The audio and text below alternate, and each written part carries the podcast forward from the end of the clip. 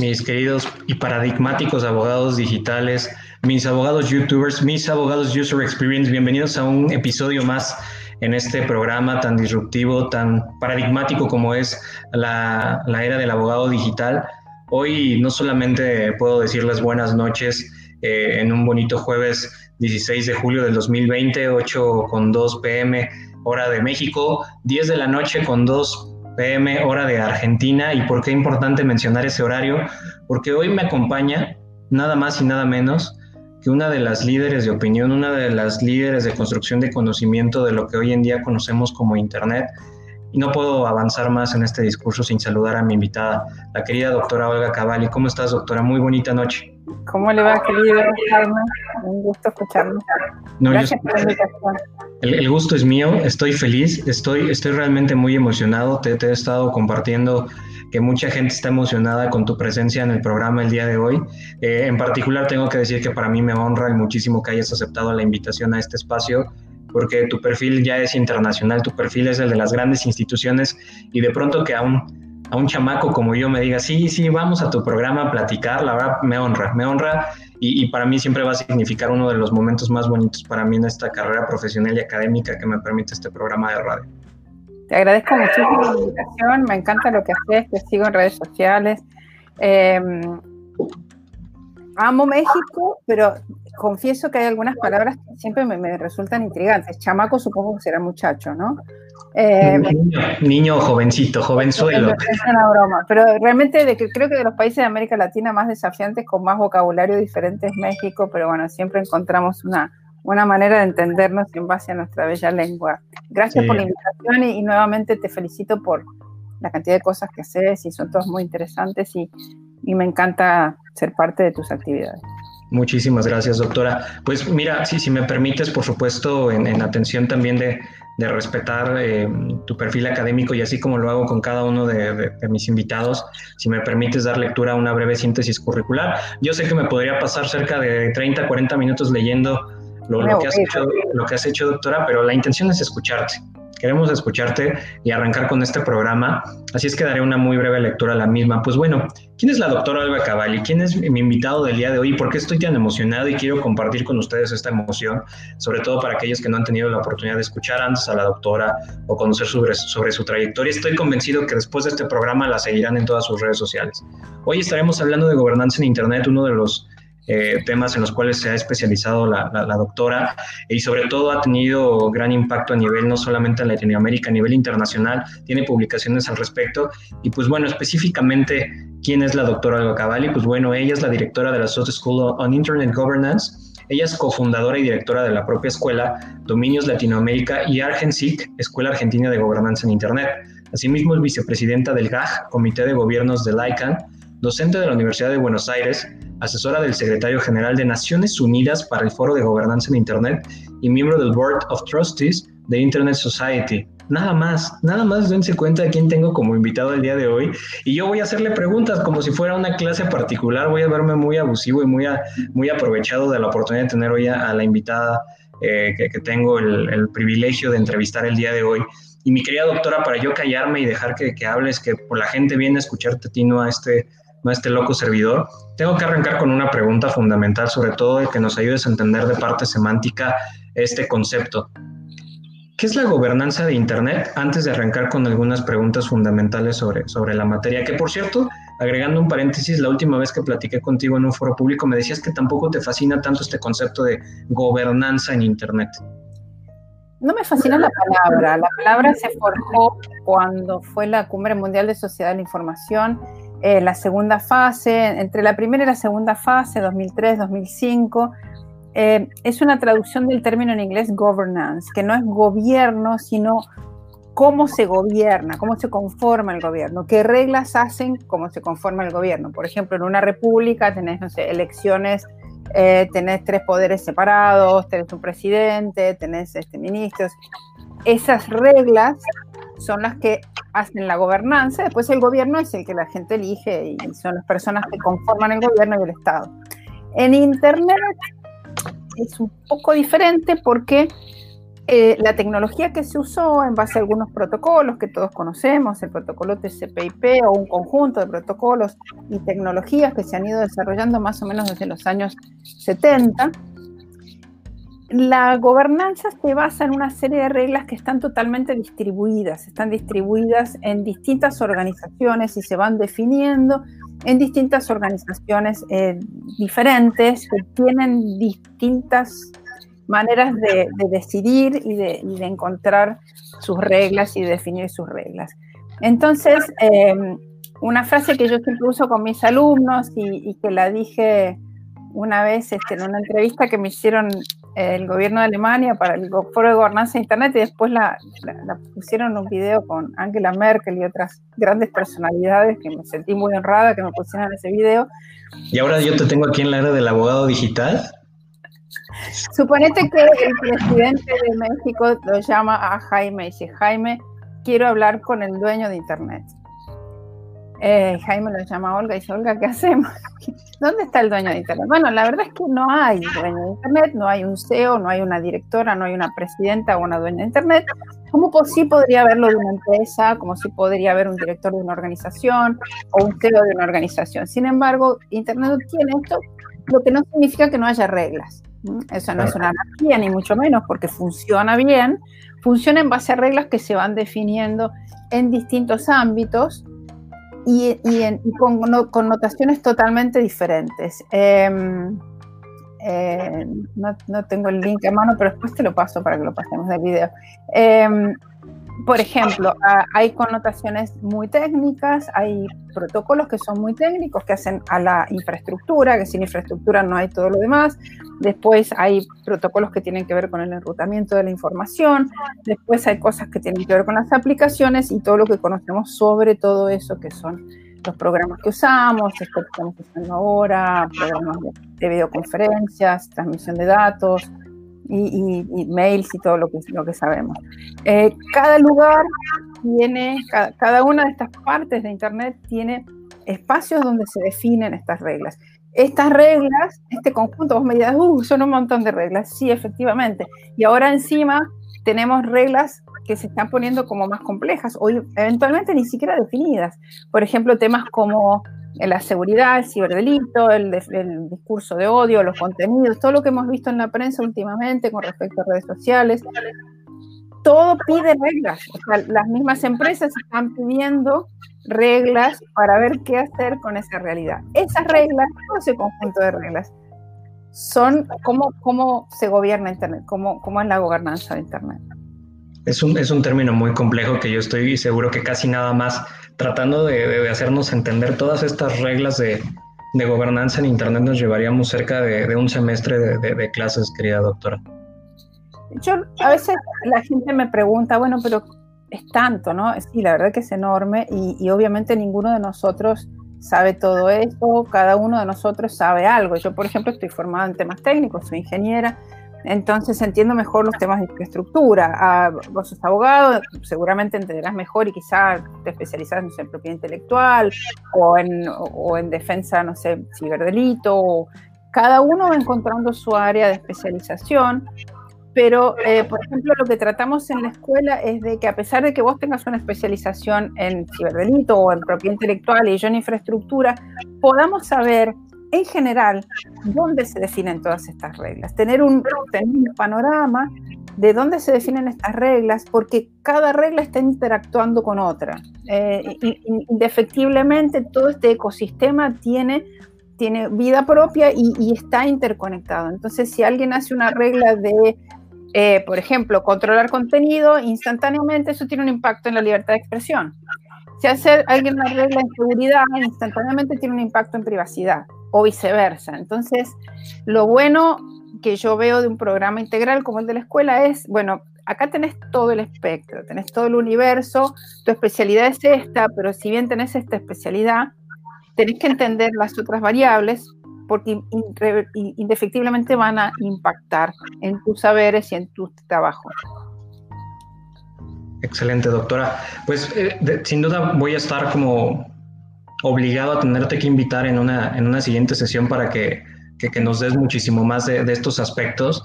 Eh, el público que se está conectando de bonita manera a través de las redes sociales me va a matar si no agradezco, por supuesto, y se me pasó por la emoción, agradecer a la casa eh, digital que está albergando este programa, al Instituto Nacional de Ciberseguridad MX, al cual tengo el, honor de presidir un montón de gente bonita que está trabajando para, para ofrecer reglas, protocolos, líneas de comportamiento, eh, códigos de conducta en materia de ciberseguridad, sobre todo en materia de ciberseguridad para los más, los más pequeñitos del hogar. Muy pronto vamos a tener este programa de, de Incibe Kids en México, donde vamos a dar estos programas de capacitación.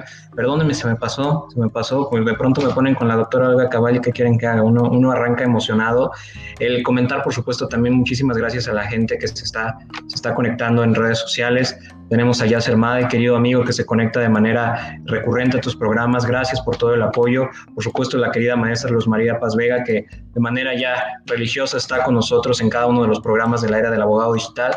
Mi querida amiga y también colaboradora del INCIBE MX, Atlay Bermejo, eh, que está al, pendiente del programa de la doctora Olga, quien le manda saludos. Y por supuesto, el querido abogado digital Rodrigo Seus, que, que ya nos anticipaba la pregunta que te hice inicialmente, querida doctora, preguntando qué es gobernanza en Internet, porque aparte no es un término que, generalmente escuchemos nosotros en instituciones académicas y no en nuestra formación. ¿eh? Yo escuché de ese término y me confieso al respecto hasta que te conocí y comencé a ver las publicaciones que has hecho al respecto y fue cuando me vi obligado a leerte, inclusive antes de lanzar mi primer libro para no cometer algún, algún error al respecto eh, y escucharlo y leerlo de, de, una de las, de las líderes de opinión al respecto. Avanzando en este programa, querida doctora, quisiera el, preguntarte algo que se vuelve fundamental para mí.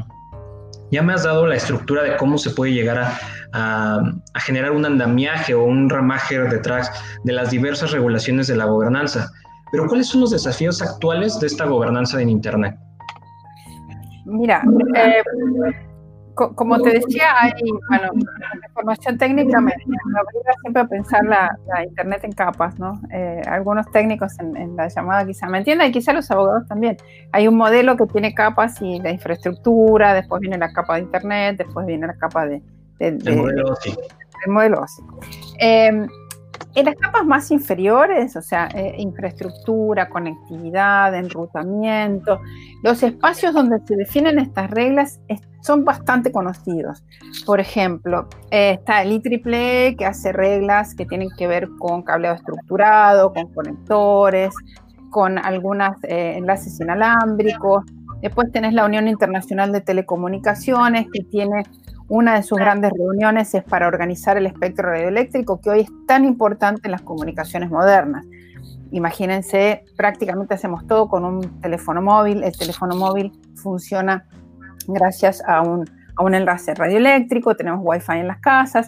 En, algunos lugares se pueden hasta instalar servicios públicos usando el tipo de, de tecnología que usa el wifi, que se llama Spread Spectrum y así en los satélites hay una gran cantidad de cosas que usan el espectro radioeléctrico que el ordenamiento global lo hace la Unión Internacional de Telecomunicaciones y después están los entes reguladores, el IFT México, ENACOM en Argentina, URSEC en, en Uruguay, y OCITEL en Perú y así sucede la FCC en Estados Unidos.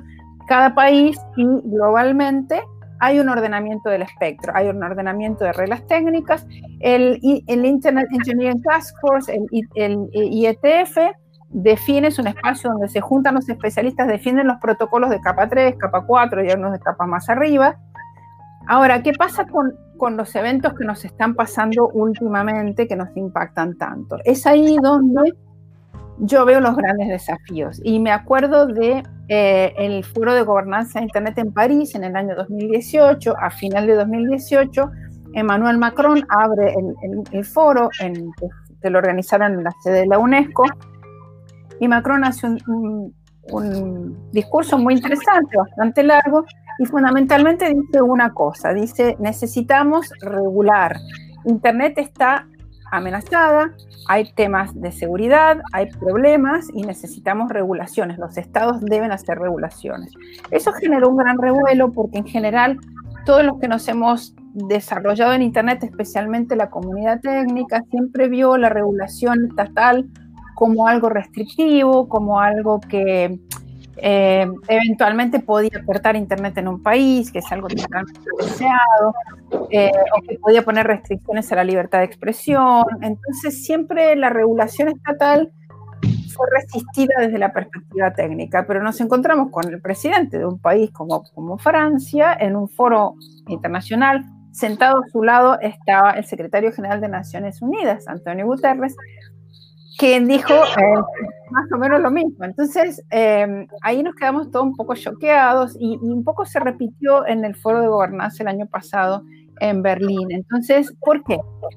Porque tenemos nuevas amenazas que cuando se conceptualizó Internet no existían tan vivamente como existen hoy. Tenemos amenazas de ciberseguridad, tenemos problemas con nuestra privacidad, ahora tenemos problemas con contenidos. Eh, ¿Cuál es el rol de las distintas eh, redes sociales? Tenemos 4 mil millones de personas usando redes sociales. Casi la mitad del mundo, o un poco más de la mitad del mundo, usa alguna red social, algunas tienen mucho más usuarios, otras menos. ¿Qué pasa con el rol de esas redes sociales? Además, pensemos, son redes sociales, sería imposible que una red social que tiene 3 mil millones de usuarios haya personas con, con, controlando lo que sucede. Entonces, ¿qué hay? Hay un robot que tiene ciertos algoritmos y hace cosas, y eso sucede y después resulta que un presidente se enoja o eh, alguien se siente ofendido porque se... Entonces, es sumamente complejo. Esas reglas hoy no existen. Eso es parte de una Internet en la que necesitamos gobernanza. ¿Qué pasa hoy con el COVID? ¿Qué pasa acá en, hoy en Argentina? Mañana el presidente va a decir que si se pueden abrir o no los negocios. ¿Qué es lo que todo el mundo espera de él? Un protocolo. Que el negocio abra, que puedan entrar dos personas, que entren con un tapaboca, que entren con una máscara, que no toquen, que, que la, bueno, eh, un poco lo que se pide en este momento, lo que yo siento que la sociedad, incluso hasta los líderes piden, es qué hacemos con todo esto que es tan fundamental para nuestra vida. Fíjate que nos estamos comunicando a 10.000 kilómetros de distancia, es como si estuviéramos en el living de nuestra casa charlando y con toda la gente que nos escucha. ¿Qué hacemos con esto? Es tan maravilloso, pero sin embargo nos presenta tantos desafíos. Ayer Twitter tuvo un, un hackeo importante a cuentas súper importantes de personas muy relevantes. Bill Gates, eh, este, Elon Musk, eh, Elon Musk eh, Jeff Bezos, y no me acuerdo quién más, bajaron las, las acciones de la empresa, bajaron no sé si como 6%. Entonces, fíjense cómo está todo interactuado. Esa parte de Internet todavía no tiene reglas. Entonces, el desafío es, ¿qué vamos a hacer con todo eso? ¿Cuál es el rol de los gobiernos? ¿Cuál es el rol de los, de los entes reguladores? ¿Cuál es el rol de las empresas, del sector privado, de la sociedad civil? Eh, ¿Dónde podemos discutir eso? ¿Tenemos espacios suficientes? ¿Son buenos? ¿Son efectivos?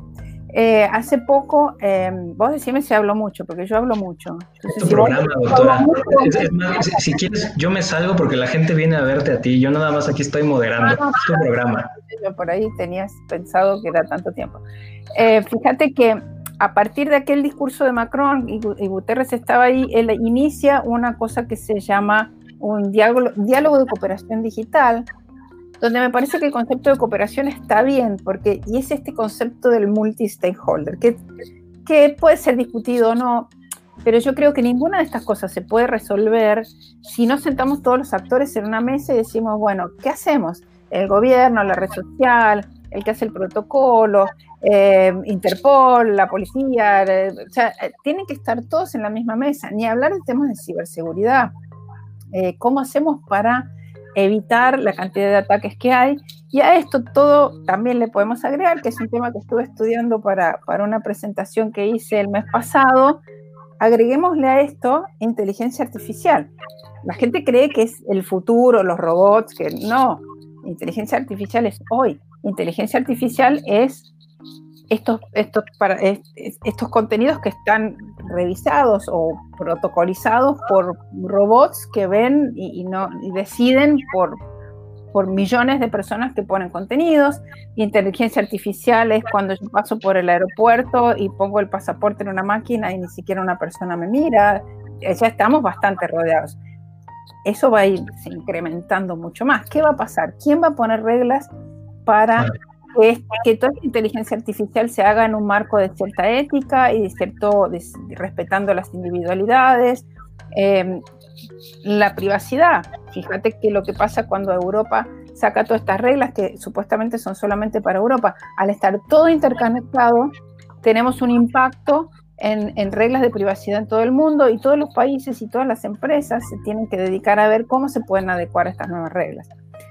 Esas partes, ciberseguridad, privacidad, eh, contenidos, eh, manejo de contenidos, manejo de las, de las over the top, eh, inteligencia artificial, son, a mi modesto entender, los próximos desafíos. Claro. Y necesariamente yo creo que vamos a tener que tener reglas, protocolos o algo, porque si no, se nos va a hacer muy difícil. Y sí creo que las amenazas pueden ser quizá peores que las que vemos hoy, ¿no? Completamente. Una, de las dudas que me surge, y a lo mejor aquí me ayudas a salir de, la misma, hace un par de, bueno, ya años, bueno, hace casi un año, eh, que justo salió la, iniciativa del Paris Call, justo cuando el, presidente Macron habla sobre los riesgos que implica el ciberespacio y esta necesidad de involucrar a la iniciativa privada, a los gobiernos, eh, a las ONGs, así como a expertos internacionales, involucrarse en esta creación de protocolos homologados en materia de ciberseguridad. El, el INCIBE recibió la invitación por parte de Microsoft de Latinoamérica para sumarnos a dicha iniciativa. ¿Surgió, surgió de, esta misma, de estas mismas charlas iniciales de 2018, doctora? Fue simultáneo. Okay. hizo como un evento, creo que fue el día anterior al al discurso de Macron, se, hizo como un evento en las márgenes del Foro de Gobernanza de Internet. Pero eh, no fue después, pero fue como simultáneamente. Una de las cosas que comentabas dentro de, esta, eh, de esta bonita clase que nos estás dando, no es entrevista, ya se volvió clase sin duda alguna, él me, deja clarísimo que, expertos como tú tienen que abanderar y tienen que llevar la, punta de lanza por lo que refiere hacia dónde, hacia dónde está el disco de, de hockey y hacia dónde tendríamos que estar apuntando a la regulación, como diría Richard Susskind.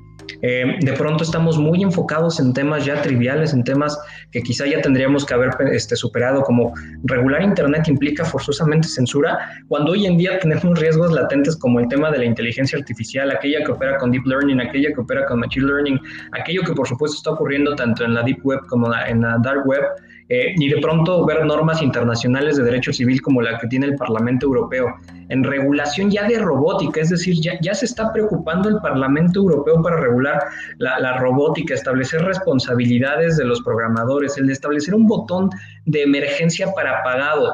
De pronto yo en foros de abogados he dicho, no podemos pensar en, en, que la tecnología se va a transformar en Skynet o se va a transformar en estas sagas de, de, de Terminator, y de pronto hay una norma en derecho positivo que establece la posibilidad de que las máquinas se vuelvan locas y que los gobiernos van a requerir el que los programadores, tanto eh, sí, este, programadores a nivel de software y los fabricantes a nivel de hardware, pongan un botón rojo en cada uno de esos espectros para poder acabar con, una, probable amenaza en materia de inteligencia artificial. Y a mí una de las cosas que me voló la cabeza, doctora, cuando leía yo estas normas eh, en materia civil para regulación de robótica, es que el la exposición de motivos está sobre, sostenida sobre las leyes de Asimov. Se, fueron, fueron a la ciencia ficción para tratar de encontrar una respuesta de lo que está ocurriendo en el mundo real. Eh, la, la, conceptualización del satélite geoestacionario, que es un, una cosa que está eh, fija con respecto a la Tierra y se va moviendo con respecto a la Tierra como si fuera un espejo que tengo fijo, eso lo conceptualizó un, autor de, ciencia ficción a quien yo admiro mucho, que es Arthur Clarke, que escribió uno de mis libros iniciáticos en la tecnología, que fue 2001 Dice en el espacio, que yo lo leí cuando era muy chica, y él, y él, descubre, este, piensa, conceptualiza este lugar en el espacio donde queda algo que ni siquiera se va por las fuerzas centrífugas o se cae la Tierra por la gravedad. O sea que no te creas que la ciencia ficción, y vos sos muy joven, cuando yo era chica yo veía una serie en la tele que se llama The Jetsons o Los Supersónicos. Los supersónicos, claro. Todo lo que le pasa a los supersónicos eh, lo único que nos falta son las casas en el espacio, pero todo lo demás. Y lo más fantástico era cuando apretaba un botón y el auto se le hacía una maletita. ¿Eh? Cuando uno va a estacionar el auto, no quisiera tener el auto de los Jetsons. Pero sí, la ciencia ficción, eh, yo creo que, que, quienes han sido inspiradores de, estas, de estas series o de estos libros han sido lo suficiente visionarios como para ver lo que está pasando hoy.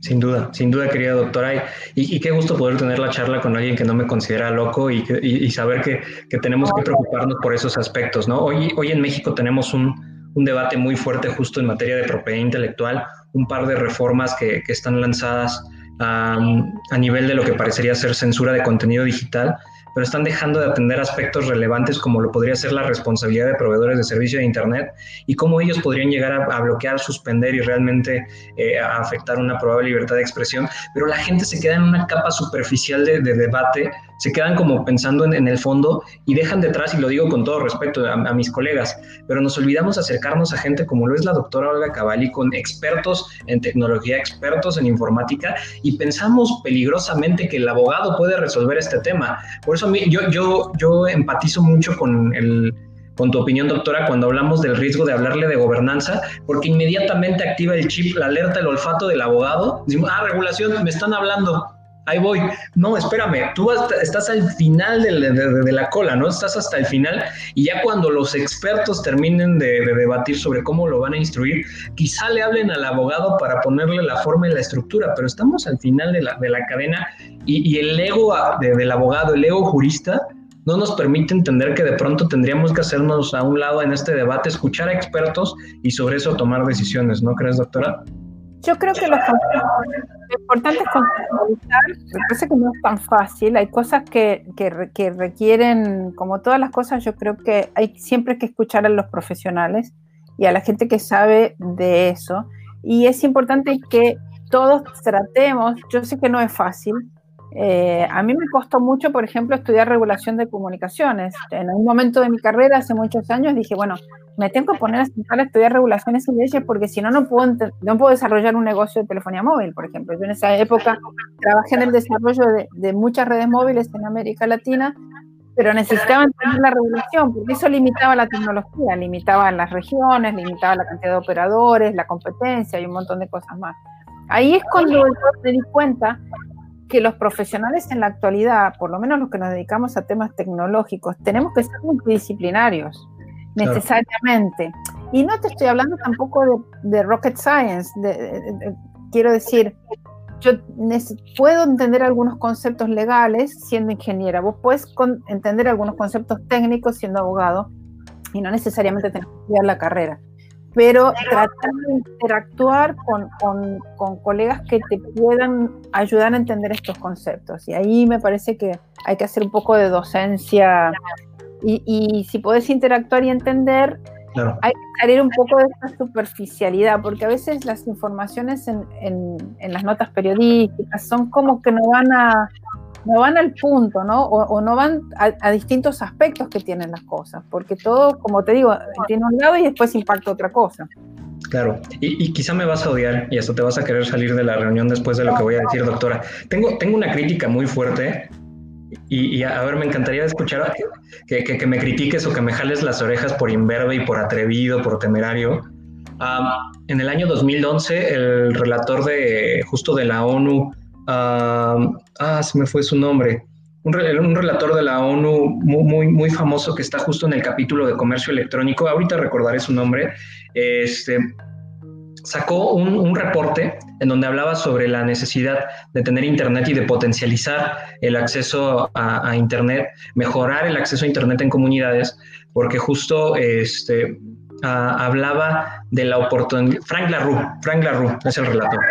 Este, Frank LaRue saca esta relatoría en el 2011 en donde habla, a ver, yo hice una investigación junto con mi equipo en muchos países y en estos países en los que estoy hablando se metió Egipto, se metió este, se metió Armenia, se metió, por supuesto, España, Francia, Portugal, eh, Inglaterra, estuvo también, por supuesto, en Centroamérica, Sudamérica. Dijo, en todos veo lo mismo. Entre mejor conectividad tienen los ciudadanos, es más fácil que puedan llegar a potencializar o ejecutar otros derechos humanos. Es decir, Internet tiene que acudir aquí como un catalizador de derechos humanos para que la gente pueda expresarse de mejor manera, que se pueda conectar de mejor manera. Por supuesto, no todos los derechos humanos dependen de Internet, pero Internet funciona como este catalizador, los prende.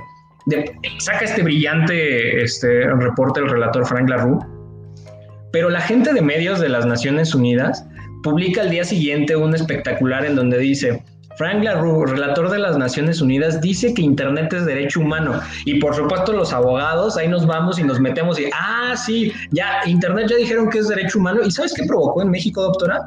Y te lo voy a compartir para que me, regañes inclusive como mexicano, a ver qué opinas al respecto provocó que el entonces presidente que teníamos este, en turno, eh, Enrique Peña Nieto, llevara al debate que tuviéramos que modificar nuestra constitución política mexicana, nuestra Carta Magna, para que hay tratar de meter algo como que el Estado tiene que garantizar el acceso a Internet, ya como una garantía, como un derecho fundamental, y de pronto nos voló la cabeza y en todos lados. Y muchos expertos de derechos humanos, inclusive en México, en Centroamérica y Latinoamérica, lo leí, ya defendían el Internet como derecho humano. A ver, ni siquiera era el acceso al Internet, era Internet como derecho humano, ya ni le ponían nombre, apellido, y malinterpretaron completamente lo que Frank LaRue trató de decir, es, e inclusive es una de las críticas que yo lanzo en, el libro de Abogado Digital. ¿Me vas a jalar las orejas o estoy más o menos por, por ahí en el camino?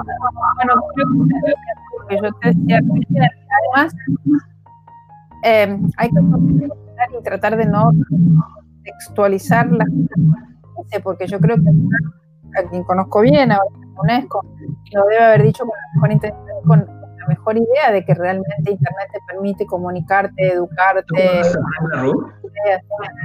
Claro. Te conozco a vos.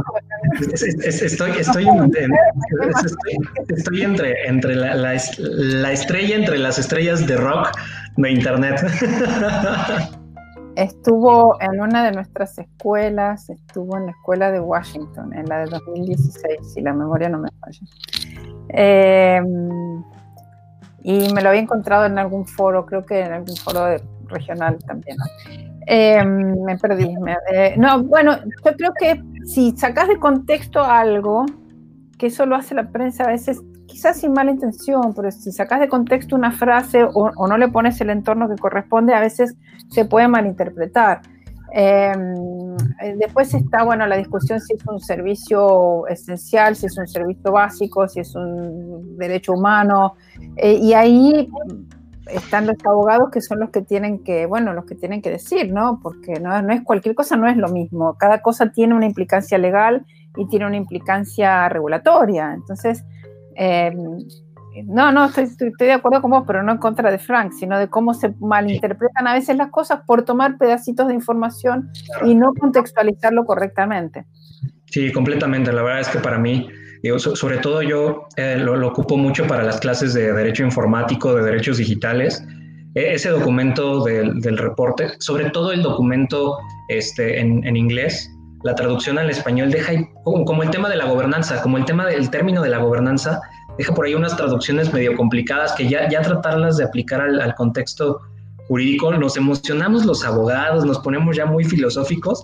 Y si, si, nos, si te vas al reporte original de Frank LaRue dices, esto es una belleza este, y, para mí es uno de los documentos que que de hecho me, han apasionado para, para, dedicarme a estas materias, querida doctora.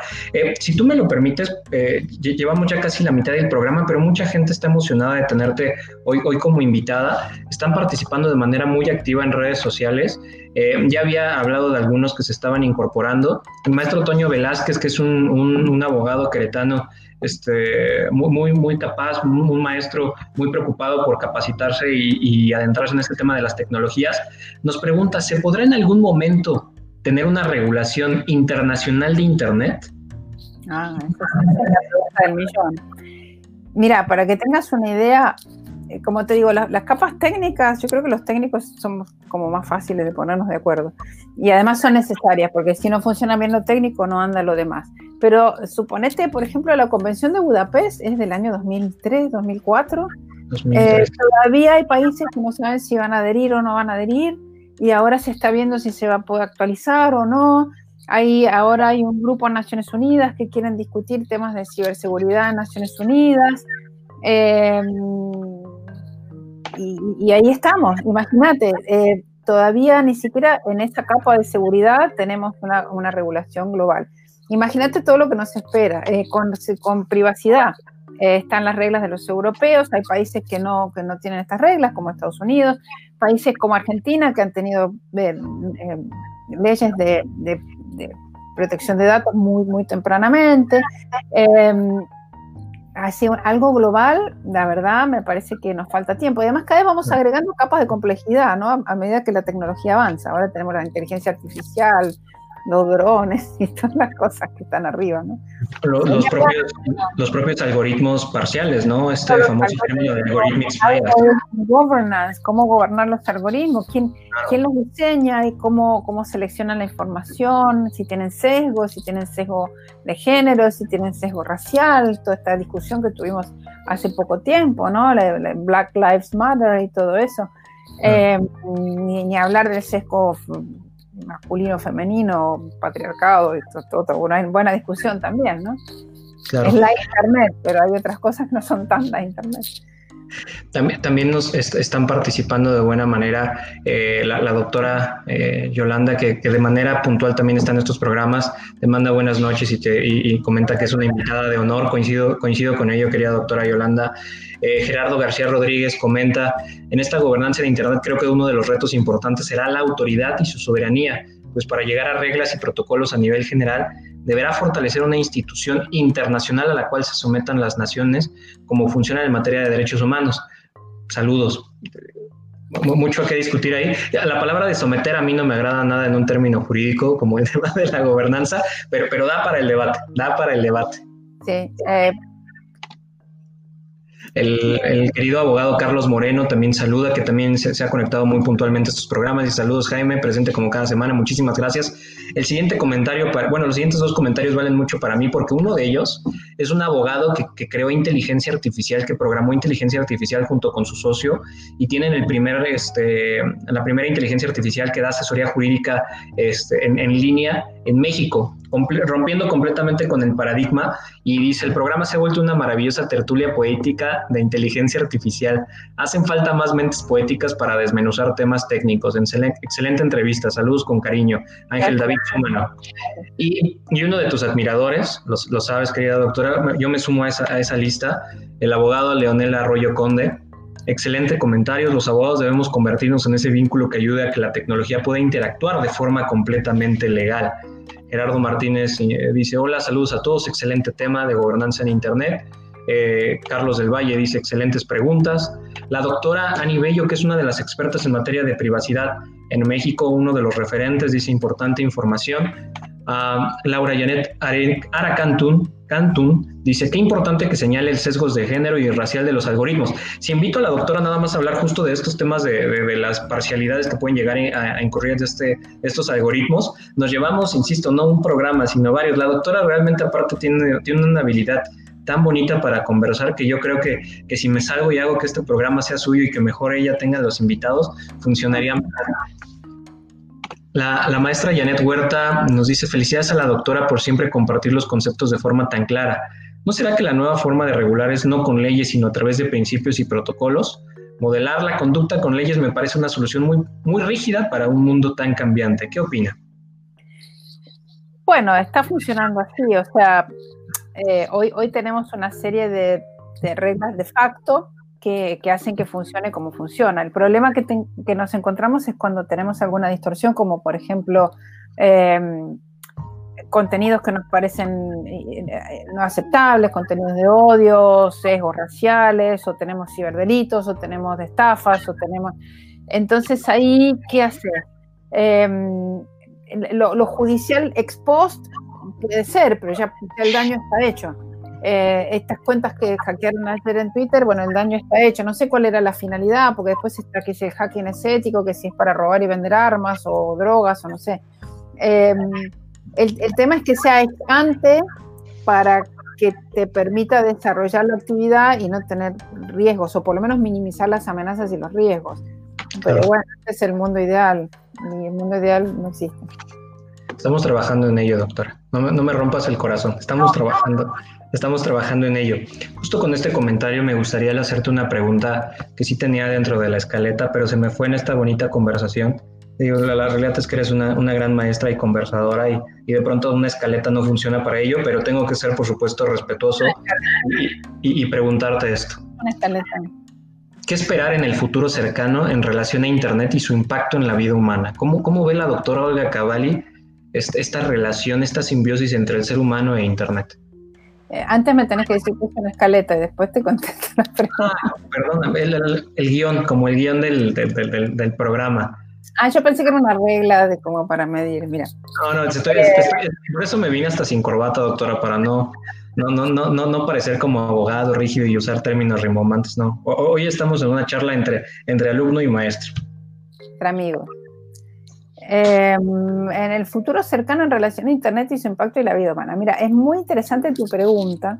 Eh, ahora estamos haciendo una serie de webinars que de paso les, les, comento y los invito, obviamente gratuitos, como todas las cosas que hacemos, se llama Mundo Conectado.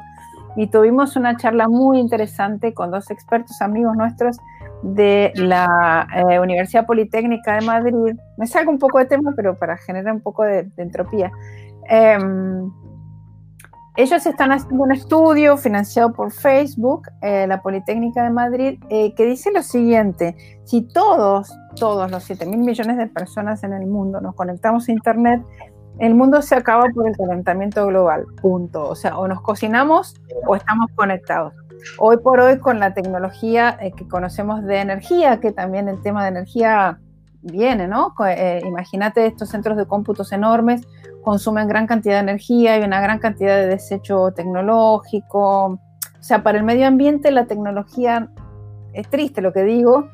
Yo soy positiva con la tecnología, la amo, trabajo de esto, pero el planeta que tenemos es uno solo y, y hemos visto, por ejemplo, ahora con esta disminución de tráfico y menos aviones y cosas, cómo el medio ambiente rápidamente reacciona y yo salgo al balcón de mi casa y siento el aire más, yo vivo en el centro de Buenos Aires, siento el aire más puro y las plantitas más verdes y, y bueno, el medio ambiente, en definitiva, si arruinamos nuestro medio ambiente, no vamos a, no vamos a tener tecnología. Eh, me pareció muy interesante para reflexionar, ellos tienen un estudio bastante, bastante serio, con, con datos duros, y bueno, sí, con las tecnologías que tenemos hoy, si nos conectamos todos, nos cocinamos todos y el mundo como dicen ellos, nos llevamos puesto el mundo, como dicen los españoles. Entonces, un desafío es, y el otro día me preguntaban, eh, era el Día de la Ingeniería acá en Argentina, y me preguntaba una periodista que hizo una nota, ¿cómo tiene que ser el ingeniero del futuro? El ingeniero del futuro tiene que ser alguien, porque en la, eh, ¿qué te enseñan en la facultad? Eh, te, te, dan un problema, lo tienes que resolver, tienes que hacer un proyecto de la manera más eficiente y más económica, y de bueno, depende de tu presupuesto y tenés que resolverlo. eso es lo que te enseña la, universidad. Lo que yo creo que el ingeniero del futuro y quizá el abogado del futuro va a tener que ver todo en su conjunto. Si va a diseñar envases de plástico, tiene que entender desde el día que se hace el envase hasta el día que se desecha y se puede volver a reciclar. Lo que hemos hecho hasta ahora, en especial los técnicos, es ver las cosas por silos y por, por etapas de la producción o del desarrollo. Entonces yo creo que el desarrollo, el, desafío de Internet es convertirse en una herramienta integral para tener un mundo sostenible, para tener eh, personas que puedan educarse, para, para, para lograr que los países se desarrollen, los que no están desarrollados. Porque fíjate que hay una paradoja, si esta paradoja que dicen ellos, de, eh, si vos ves los países que más contaminan, lamentablemente son los más desarrollados. Entonces, si un país se quiere desarrollar, necesariamente va a contaminar más. Y si quiero Internet para todas esas personas en ese país que tiene menos Internet, va a aportar más al calentamiento global. Entonces hay una paradoja. Si te desarrollas, vamos por el mal camino. ¿Se entiende lo que digo? Completamente.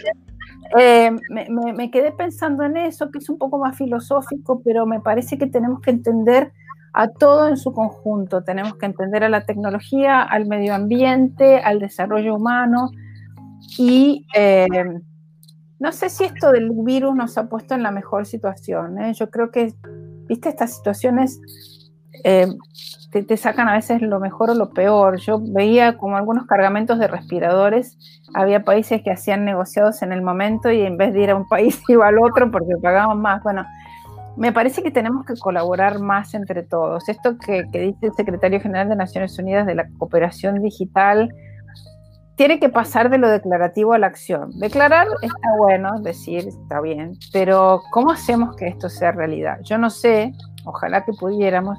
Yo siempre estoy convencida de algo. Si cada uno de nosotros, en el alrededor de cada uno, lo tiene presente, en un día podríamos cambiar el mundo. Si cada uno de nosotros hiciera esto de cuidar el medio ambiente, reciclar, colaborar, ayudar a la persona que está cerca, si alguien necesita, si alguien necesita ayuda. En un día podríamos cambiar el mundo. El tema es que lo podemos hacer. Me fui, me fui muy para la filosofía. Entonces, em, eh, creo que el, impacto en la vida humana, yo, soy muy positiva con respecto a la tecnología, creo que siempre me ha traído cosas buenas y me va a seguir trayendo cosas buenas, pero estamos llegando a un momento en nuestro planeta que tenemos que pensar las cosas en forma integral. Si seguimos desarrollando lo que hacemos y hacemos las mismas cosas que hacemos, me parece que eh, no nos va a ir bien y la verdad es que yo no soy tan joven, pero tengo hijos que son jóvenes eh, y, hay chicos y quiero que todos vivamos en este hermoso planeta por mucho tiempo. Yo veo ahí el desafío, que es más, te digo, más filosófico que técnico. No, no, pero, pero doctora, es que en la, en la filosofía, justo en, como lo dice la propia la propia ciencia, ¿no? En este amor a la sabiduría uno entiende el amor, también el, el, el amor al prójimo, y entendiendo el amor al prójimo uno entiende el amor a, uno mismo, y entendiendo esta relación de, de, amores, también permite el, saber que si no cuidamos nuestro entorno, también entonces, ¿para qué nos estamos dedicando a todo esto, no? Y, las palabras que tú, que tú dices eh, retumban mucho en, en, en mi cabeza la plática que tuvimos el, que fue un fin de semana, fue un domingo, el Día Mundial del Internet, que, justo, arrancábamos con, la frase de, de, Antonio Guterres, ¿no? Donde dice, hoy, hoy gracias a, Dios tenemos algo como lo es Internet, que independientemente del tema de la pandemia nos permite mantenernos conectados y que pues eso de buena manera hace que, que no perdamos nuestra humanidad en el encierro, ¿no? que no pensemos que, estamos solos. Quizás estemos alejados, pero no, no, no, no en soledad. Y las palabras de Antonio Guterres justo un día antes del Día Mundial de Internet me parece que son fundamentales y, que, y que van armónicamente con lo, que, con lo que me dices ahora, doctora. Y justo pensando en ello es que, quise dejar esta pregunta como, como hacia el final, en, en, ese, en ese sentido. ¿Qué impacto ha tenido la actual crisis de COVID-19 en la normativa relacionada con Internet? ¿Ha, modificado, la, ha hecho más flexible? ¿Tú crees que la ha hecho más rígida? ¿O de plano ahorita mejor ni hablamos de ese tema? Mira, cuando Macron dijo que había tres Internet, la de California, la de China y otra que no me acuerdo cómo la definió, que supongo que será como la europea, una intermedia.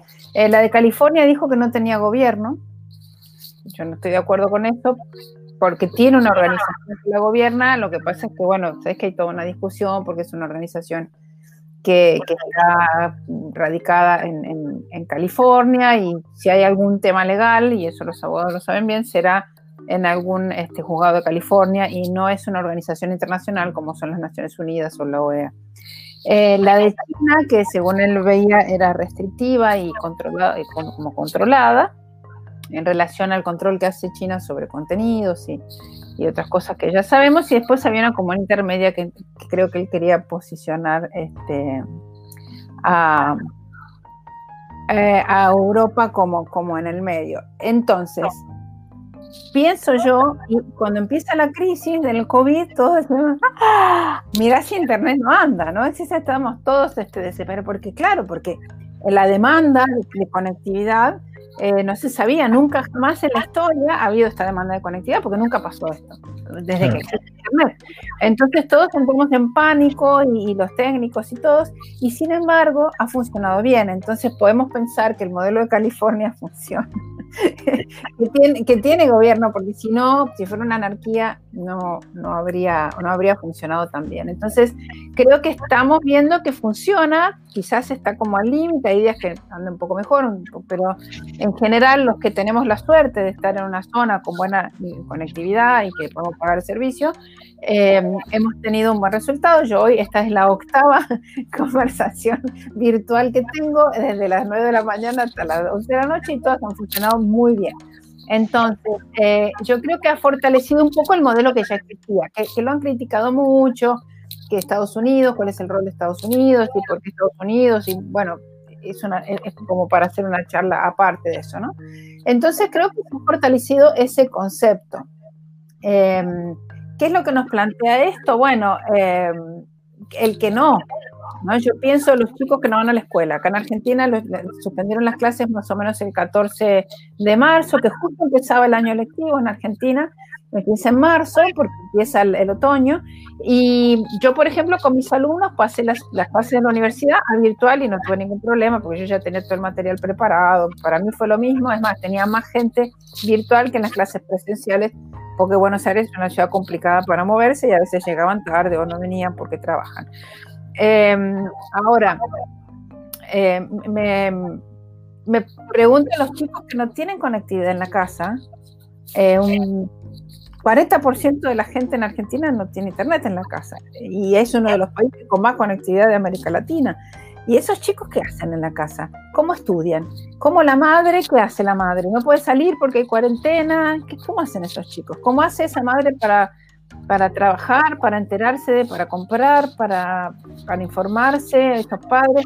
Eh, una persona mayor que tiene que estar sola. Yo tengo a mi mamá acá, vive, tiene 88 años, vive en el piso de arriba, tiene internet, tiene tele, tiene todo. Bueno, y una persona que está sola, mayor. Entonces, em, ahí es donde yo veo que modelo funciona, pero el que no lo tiene en esta, en esta crisis realmente quedó muy, muy aislado. Ya lo sabíamos de antes, porque si no tenés internet, hoy prácticamente no puedes hacer nada. No puedes ir al banco, no puedes inscribirte en la universidad, no puedes tomar clases, no puedes, prácticamente no puedes hacer nada. Imagínate en un año de pandemia, mucho peor. Entonces, creo que el modelo funciona para que tiene y el modelo que existe, este californiano que decía Macron, funciona. Justo, justo en ese sentido, si me permites, doctora, eh, me gustaría rescatar este, dos ideas de lo que acabas de comentar. Y digo, comentas un, porcentaje, un 40% allá en, en, Argentina, México, no estamos tan, alejados, solamente, eh, y, según nuestro, nuestro Instituto de Estadísticas, que es el Instituto Nacional de Estadística, Geografías e Informática, en una encuesta nacional sobre disponibilidad y uso de las TIC del año pasado, reportaba que este, solo 80 millones de mexicanos se tiene, tienen acceso a Internet. Estamos hablando de un número eh, relativamente decente, pero pues aún hace falta mucho, ¿no? No llegamos ni a, ni ni a la mitad de, esa conectividad. Lo comentaba justo en ese Día Mundial de Internet que teníamos la, oportunidad de trabajar juntos. Afortunadamente dentro de lo que reporta INEGI, y, y eso, y eso hay que aplaudirlo por parte de, de, de la cibersociedad mexicana, más mujeres que hombres tienen acceso a Internet ahí luchando con, con este, no solo la brecha digital, sino este eh, sesgo patriarcal también, como lo dices, doctora, con 51% de mujeres con acceso a Internet y 48%, 48.4% de acceso de, hombres a estas, a estas plataformas digitales, que sin duda este, permite también el saber que pues vamos por buen camino. Y por otro lado, dentro del otro aspecto que rescato, y me doy cuenta que no estoy tan equivocado, pero me han hecho falta maestros como tú. Y, lo digo con cariño. Justo el, libro que publiqué el año pasado se llama Derecho en tiempos de Zuckerberg. Hago, hago un análisis sobre los términos y condiciones de las plataformas que, que, domina como socio mayoritario Mark Zuckerberg, en las cuales incluyo, por supuesto, Facebook, eh, Messenger, Instagram, uh, WhatsApp y, Twitter. No, no, por supuesto no pretendo decir que, comprendiendo los términos y condiciones de Facebook vas a entender todas las demás porque tienen sus peculiaridades, pero sí es cierto que hoy en día está, y, tal, tal como, lo, como se señala ahí, ¿no? El, Internet de, California, si hoy en día pretendes litigar, pretendes defenderte, pretendes exigirle algo a estas, a estas grandes redes sociales, a estos titanes tecnológicos, debes entender cómo se están regulando y a qué te estás sometiendo cuando le das clic en el botón decía acepto términos y condiciones. ¿Cuáles fueron esos términos y condiciones? Y cómo Zuckerberg y su compañía y su gremio de abogados han llegado a modificar esas reglas. Y ojo, como abogados ahí es triste, no nos los están enseñando esto en las escuelas. No está llegando a las aulas. Hace, hace un par de horas, una querida alumna mía eh, de, la, de la Facultad de Derecho de la Barra Nacional de Abogados le, di una clase hace ya cerca de cinco o seis años donde justo les invitaba, a ver, esto es lo que dice la Ley Federal de Derechos de Autor, esto es lo que dice el Código Civil, pero ¿qué te dicen los términos y condiciones de YouTube? ¿Qué te dicen los términos y condiciones de Facebook? Y me recordaba que, que justo les daba esa clase, pero pues no, no puede ser posible que de pronto existan estos esfuerzos aislados cuando hoy en día estos titanes tecnológicos nos están imponiendo estas reglas y debemos de entenderlas si queremos funcionar como estos abogados digitales, estos abogados del futuro, ¿qué dices tú, doctora? Sí, eh, y, por otro lado, hay gente que te dice, ah, em, tenés que leer todo eso. Y, si lo leo y, qué, no, no, no, uso, no uso redes sociales. ¿Qué hago? Eh, lo analizo y, no voy a entrar, ¿por qué no voy a usar redes sociales? Si a mí, por ejemplo, lo que yo hago básicamente es toda capacitación, no tengo presupuesto para hacer publicidad, las redes sociales para mí son fantásticas, porque realmente todo el presupuesto que tenemos lo usamos para, para dar las becas y para, y para dar las capacitaciones. ¿Por qué no las voy a usar si son tan buenas? Me he encontrado con amigos perdidos en la vida, yo soy del interior, de lejos de acá de Buenos Aires, me encontré con amigos de la escuela de cuando era chiquito, de la secundaria, soy muy feliz intercambiando redes sociales. ¿Por qué no lo voy a hacer? No, porque tenés que leer todo eso, no lo voy a leer ni lo entiendo, porque además tampoco estoy formada para eso. Eh, simplemente hago clic y después uno se siente culpable porque te dice, ¿vos lo leíste? Hiciste clic sin leerlo. Sí, ¿qué, qué, qué hago?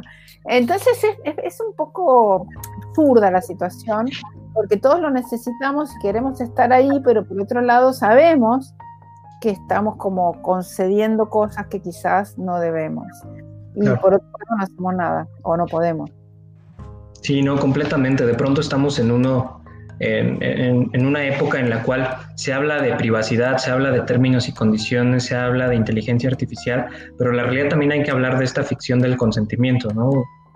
No, me atrevo a hablar de un porcentaje porque no hay un estudio al respecto, pero que, lance la, piedra aquel, que lance la primera piedra aquel que realmente leyó esos términos y condiciones, ¿no? Yo, yo mismo, o sea, y lo pongo inclusive en el libro, entré en Facebook y después leí los términos y condiciones, es decir, entré y acepté los términos, firmé el contrato y ya después me puse a leer a ver qué, qué, me había comprometido, ¿no? Cuáles eran los derechos y obligaciones detrás de eso. Y justo, justo la crítica que hago en, en, ese texto, doctora, es el, el que los términos y condiciones no deben de ser textos ni letras para abogados, porque sus usuarios no son abogados, son cibernautas tienen que ser, eh, ni, siquiera hablo de multidisciplinarios, tienen que tener un lenguaje humano comprensible, un, lenguaje social incluyente, ¿no?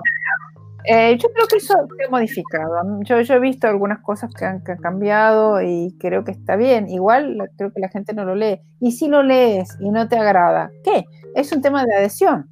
No, le voy a mandar una carta a su Facebook y decir, mira, yo sugiero que cambies. Es, es, un contrato de adhesión. Entonces, Está bien, lo leí. Gracias.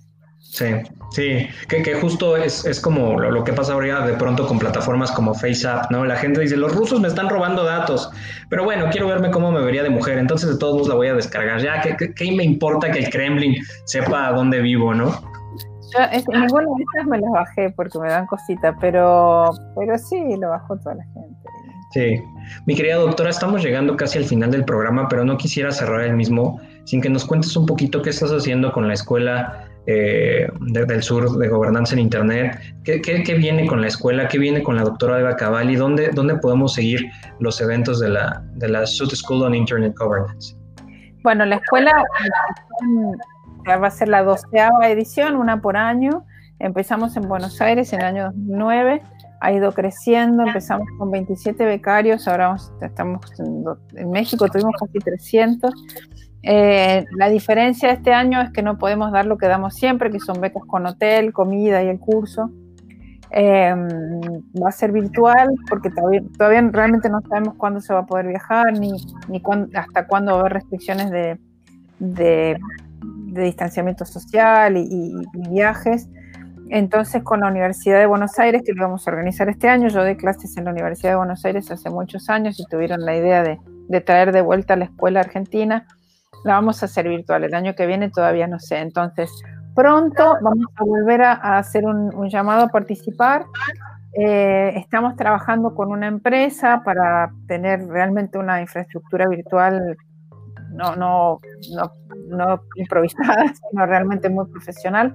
Van a ser cinco días completos con un programa que vamos a publicar pronto en la página web, gobernanzainternet.org. Yo publico todas las redes sociales, me pueden seguir en Twitter, Olga Cavalli, Facebook, Olga Cavalli, LinkedIn, Olga Cavalli. SSIGLAC es el Twitter de la escuela. Eh, estamos haciendo estos webinars Mundo Conectado, tenemos uno pronto que se llama Ciberdelito y, y COVID-19 a cargo de un profesional muy conocido, esto es una primicia total, eh, el doctor Horacio Solín, que es el, primer eh, fiscal especializado en ciberdelincuencia en Argentina y muy conocido en América Latina. Eh, tuvimos este, también los tenemos en YouTube a todos los, mundos conectados anteriores, este que les dije de la Politécnica de Madrid sobre, sobre mm, medio ambiente y tecnología. Y este año la, Escuela Argentina la vamos a hacer junto con la Escuela del Sur, porque se superponen las fechas y, bueno, por las mismas restricciones de espacio y, y, poder juntarnos. Em, Dominios Latinoamérica es, más enfocado a, a pymes, herramientas digitales para pymes en temas de, de agro, de producción, Ahí tenemos eh, notas periodísticas, hemos hecho eventos presenciales en varios países de América Latina. El libro, el libro, el libro que se lo pueden bajar de gobernanzainternet.org en español, inglés o portugués, eh, que es un libro gordo, está por ahí atrás. Eh, a veces se los muestro porque nadie, nadie me cree que es tan gordo. Nadie me cree que están gordos también. Yo, yo, lo conozco solo en ebook, tanto me, he leído tanto el de español como en inglés. Mira, no vamos a poquito, porque te imaginas llevar muchas cosas de esto, pesa como un kilo. Eh, este es el español, tenemos algunas poquitas en español y en portugués, pero bueno, fue una decisión que tiene que ver con presupuesto, con medio ambiente y con llevar esta cosa que está pesada. Eh, pero tenemos algunos, así que los tengo ahí para mostrar. Hay gente que me dice, guárdame uno, bueno, bájate todos los que quieras. Eh, eh, se pueden bajar o lo pueden ver directamente en la página en los tres idiomas. Y bueno, eso es una de las tantas cosas que hacemos.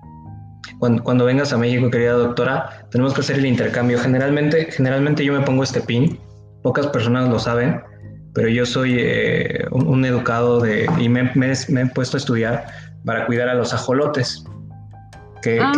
son uno de, los, de las especies endémicas de nuestro país. Em, e, estos, estos animales son bellísimos en México. Este pin me lo mandé a hacer yo, es un pin de plata. Cuando, vengas a México prometo regalarte este, este pin que estoy usando, pero a cambio me tienes que regalar uno de esos libros, doctora. Dedicado, por favor. Bueno, Yo sé que en la maleta va a pesar mucho, pero híjole. Ya sé, Yo sé, yo sé. Eh, de, pronto la, realidad, yo sé que, que, sí, justo esta, esta filosofía del paperless eh, implica, por supuesto, el cuidar nuestro medio ambiente y sé que mucho defiendo el tema del abogado digital, pero nada, nada como tener el impreso y de pronto si puedo tener la dedicatoria de la doctora Cavalli, qué, qué, qué, bonito tesoro en mi biblioteca personal. Soy una me gustan los libros de papel Ah, eh, como intercambio yo te voy a dar un, par de, micrófonos textos. Leo, leo ahí en el Kindle, en el celular, pero no es, no es lo mismo. Pero, pero, la gente joven es distinta, la gente joven está acostumbrada a otra cosa, ¿no? Eh, soy, soy, soy, alguien que está atrapado entre, entre los 80s este, y 70s, doctora, entonces yo todavía prefiero por ahí, por ahí el tema de los libros. La, la, gente, la gente te sigue mandando muchísimos saludos a través de redes sociales. me, me comprometo, me comprometo a, ahí el, hacerte como un compilado de quienes pasaron a saludar. Ella, Sermade, decía que, que pueden algunos términos y condiciones violar derechos humanos. Mi querida hermana mayor, Pati Alba, ahí está diciendo que fue una excelente entrevista. No fue una excelente entrevista, fue una excelente invitada que nos dio una, una gran clase este, ya Sermade otra vez habla de este tema, que términos y condiciones en distintas aplicaciones es apasionante. La querida maestra Lorena Becerra Becerril dice, excelente programa, abrazo querido Jaime. Y pues para mí ha sido, ha sido un verdadero placer el, tener la oportunidad hoy de, de, conducir este programa en compañía de la doctora Olga Cavalli. Por supuesto, tengo que recordarles que este programa afortunadamente crece con ustedes y el próximo jueves tenemos invitada también con, este, respetando este gran nivel respetando este, este gran eh, perfil que estamos construyendo detrás de la era del abogado digital. Estará con nosotros la maestra Quetzali de la Concha Pichardo, presidente SEMPRO. Ella, por supuesto, la conocemos acá en México como una de las referentes en materia de propiedad intelectual, una de, las grandes líderes de opinión en materia tanto de derechos de autor, gerente jurídico de Penguin Random House. Y, y, ustedes saben, el perfil de los invitados es, es homologar que, que aquellos que, que, están compartiendo espacio con un servidor además de, ser amigos, son grandes seres humanos y creo que, un invitado como el día de hoy, como la doctora Olga Cavalli, deja, deja eso de, de, muestra, ¿no? Independientemente de la trayectoria, independientemente de los cargos, es alguien que dice y se ríe contigo y te dice, somos amigos, Jaime. La verdad es que para mí eso, eso significa muchísimo el, tener la oportunidad de, convivir con este tipo de seres humanos y la maestra que sale de la Concha es en ese mismo sentido, independientemente de su trayectoria, de sus cargos, de su, de su nivel acá en México y su prestigio a nivel internacional. Inclusive ella, ella ha sido consultora de la Real Academia Española, e igual como la doctora Alga Cavalli dice, sí, Jaime, vamos a platicar. Yo con gusto voy a, tu programa de radio y, y, charlemos un ratito. Este, y para mí, independientemente de los cargos, este, rangos y participaciones que has tenido, a los cuales por supuesto yo debo completo respeto y, me, inclino con, reverencia ante ellos. El, reconocerte que eres, eres un gran ser humano, doctora, un gran ser humano, un bellísimo ser humano, una persona increíble con la cual yo podría pasarme 6, 7 horas conversando. Este, y cuando estés acá en México o ya esté allá en Argentina, estoy seguro que la charla va a durar mucho más. Así es. Bueno, muchísimas gracias por la invitación. Me encantó a disposición en lo que necesiten, en lo que quieran, en lo que pueda colaborar.